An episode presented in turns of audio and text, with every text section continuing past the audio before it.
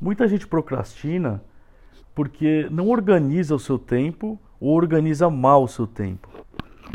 Porque tem gente que acorda e vai viver. É igual aquela música Deixa a vida me levar. Isso não pode acontecer. E o que não pode acontecer também é você organizar mal a sua lista.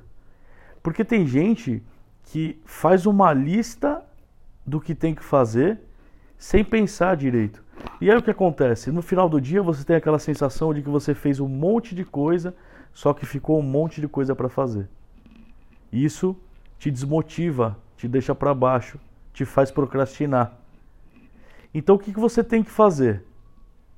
Você tem que pegar as horas úteis do seu dia, as horas que você vai trabalhar.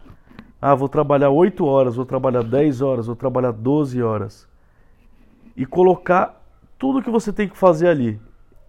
Só que você tem que separar de 20 a 30% dessas horas e deixar livre. Você tem que deixar livre. Uma coisa que a gente tem que fazer é trazer a responsabilidade da nossa vida para a gente. É sermos protagonista. A gente tem que assumir as responsabilidades das coisas que acontecem com a gente. Só que urgência externa a gente não controla. Então vamos pensar o seguinte: você tem 10 horas úteis de trabalho num dia. E quando eu digo trabalho e horas úteis, é tudo mesmo, tá? É hora do almoço, é hora que você vai fazer exercício, é hora que você vai meditar, é tudo mesmo. Então você tem 10 horas úteis e você está com as 10 horas preenchidas. E aí você está dirigindo seu carro indo para a reunião, o pneu fura. Você vai perder ali de meia hora, 40 minutos, uma hora para trocar aquele pneu, para colocar o step, para se organizar, para lavar a mão, para entrar no carro e continuar indo para a reunião. Ou seja, você perdeu uma hora do dia. Você perdeu uma hora do dia.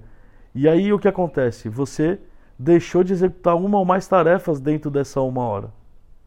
Então é por isso que você tem que deixar de 20 a 30% livre. Então se você quer ter 10 horas úteis no dia, você tem que deixar de duas a três horas livres, para caso aconteça alguma coisa, você não perder aquele planejamento do seu dia. Isso vai te ajudar também a fazer o quê?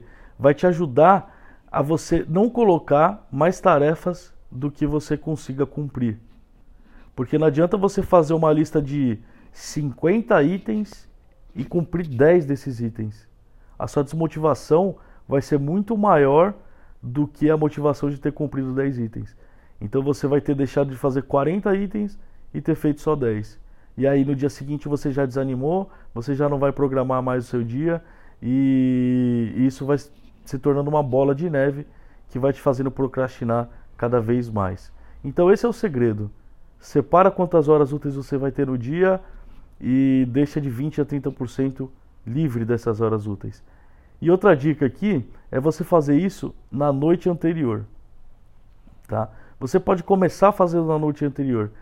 E porque aí o dia seguinte você já começa fazendo tudo que você tem que fazer. Agora o que eu aconselho de verdade, com o passar do tempo e vocês vão melhorando isso, é fazer isso no domingo à noite. E aí você usa uma técnica chamada download mental. Você pega uma folha de papel e pensa em tudo que você tem que fazer durante a semana, tudo mesmo, e escreve sem ordem, sem ordem alguma nessa folha de papel. Independente do que seja, independente do dia que vai ser, escreve tudo. Conforme for aparecendo na cabeça, você escreve nessa folha de papel. Depois que você tiver todas as tarefas escritas nessa folha de papel, você divide durante os dias da semana. Você vai ver como a sua semana e o seu dia vai ser muito mais produtivo. Vai ser muito mais produtivo. E sempre respeitando essa regra deixe de 20 a 30% é, de tempo livre dentro das horas úteis que você tem. Beleza? Um abraço.